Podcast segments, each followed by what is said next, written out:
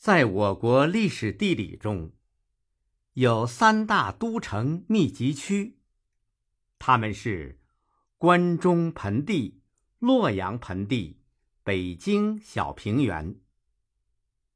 其中每一个地区都曾诞生过四个以上大型王朝的都城，而关中盆地、洛阳盆地是前朝历史的。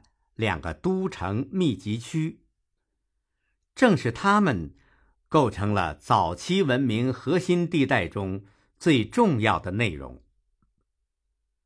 为什么这个地带会成为华夏文明最先进的地区？这主要是由两个方面的条件促成的，一个是自然环境方面的，一个是人文环境方面的。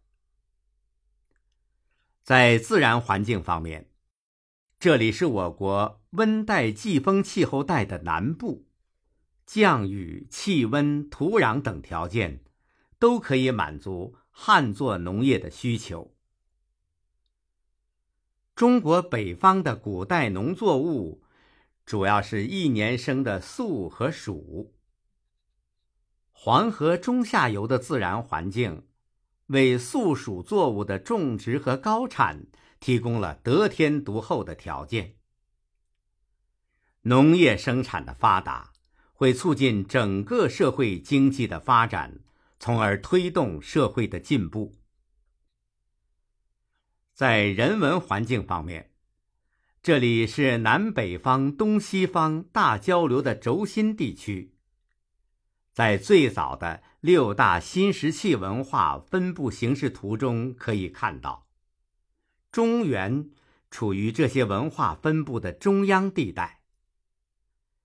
无论是考古发现还是历史传说，都有南北文化长距离交流、东西文化相互碰撞的证据。